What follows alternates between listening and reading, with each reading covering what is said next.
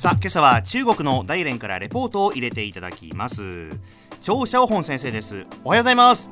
早上好。おはようございます。おはようございます。え現在大連理工大学で教育と日中企業の比較研究をされている張先生ですがさあ今日はどういったお話でしょうか？今日はですねえー、春節の新しい変化についてお伝えしたいと思います。春節の新しい変化ですね。はい、はい、中国では春節いわゆる旧正月がすでにあの過ぎました、はい、今日はその今年のですね春節の新しい変化についてお伝えしますが、うんはい、一つはですね爆竹。もう一つは食卓の浪費における変化です。爆竹と食卓の浪費。はい、はい、そうです、うん、中国ではですねあの魔除けのために春節に必ず爆竹や花火をする習慣がありますね、はい、前回でもその話を触れましたが、ねはい。うん、例年はですね中国の各家庭は爆竹やあの花火を購入して大晦日の夜を中心に前後半月ぐらいあの楽しみますね。前後半月。はい、うん、しかし今年はこの習慣を大きく変容しました。うん。なぜかと言いますと、大気汚染を懸念しているからです。日本でも連日報道されていますよ。そうでしょう。はい。中国はですね経済発展とともに中国のあのこの大気汚染はですねだんだん深刻となってきていて、はい、特に今年の冬になってから有害物質を含んだ濃霧が発生するなどあの大気汚染が社会問題となりました。そうですね、はい。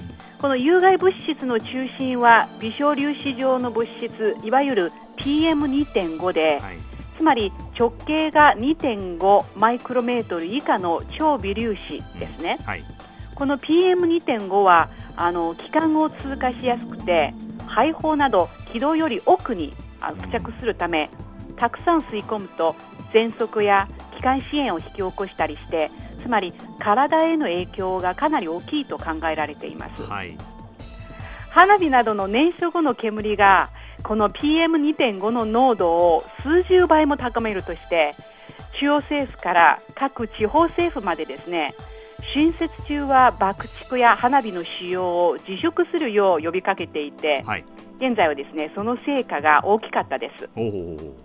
例年はですねお正月の間に例えば大連市では必ず花火大会を開いて新年の到来を祝いました、はい、大連市政府主催の年に一度の春節休暇中のこの花火大会はですね、うん、規模が大きくて花火の種類も多いため全国でも話題になっていました、はい、しかし今年は取りやめとなりました。残念ですね。はい、うん。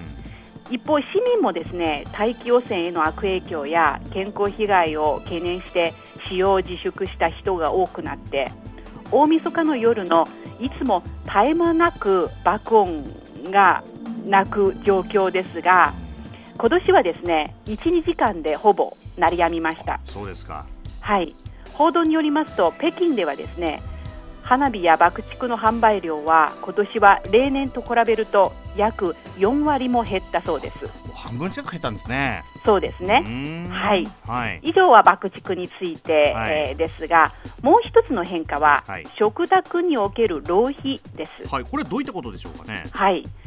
中国ではですねあの多くの中国人にとって食事はとても大事なものですね、はい、たくさんの料理で客をもてなすことが艦隊の度合いを示す一つの方法です、はい、盛りだくさんの料理を用意しなければホスト側としての誠意を示すことができないというふうに考えていて、はい、食べ残したものが多ければ多いほど心尽くしのもてなしだというような考えが根強いですね。残すんですね食べ物、ね、はい、うん、そうですね、はい、特に公務招待の場合はマイポケットマネーではないのでもうこの現象はより一層深刻ですね。はいはいはい。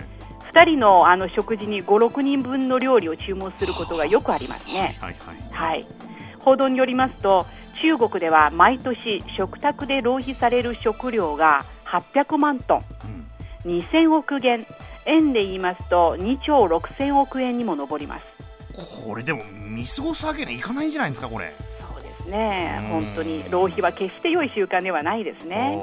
はい、まして中国は今まだ途上国でまだ裕福とは言えないですね。おそうですか。はい、うん、現在の中国ではですね例えば農村の地域では農村の1億人以上がまだ貧困と戦っている段階ですね、はいうん、都市部でも数千万の貧困人口がいます。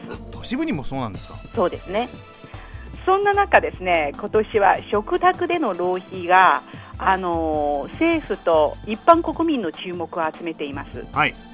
光盤運動といって、はい、つまり毎食残さずきれいなお皿という運動が展開されていて、ええ、まあ、食卓での節約は基本的なマナーであるというふうに呼びかけていて、ええ、まあ、中国人の消費理念にこれはまさに新風というふうに言えますが、うん、この新風を吹き込まれているんですね。今年の春節新しい変化について、まあ、大気汚染の影響もあって爆竹花火を、まあ、使用自粛と。でもう一つがご飯は残さず食べましょうねという、はい、これ大きいですよね。本当もう中国の文化の根幹が変わるみたいな状況ですよね。ね。はい。えー、大連はちなみにその大気汚染ってどうなんですか？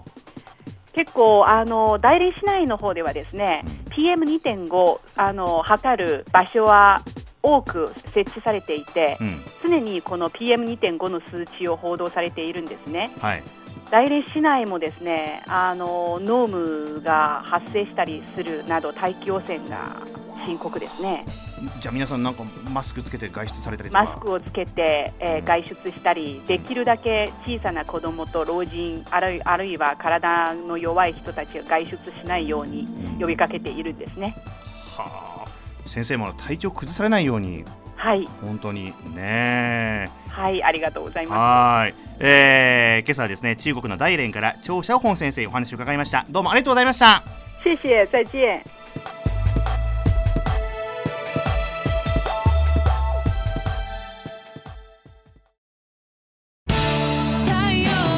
ビビックは九州で生まれ九州の人たちに光を届けています。九州のお客様が光り輝くようにそれがキューティーネットの変わらない思いです。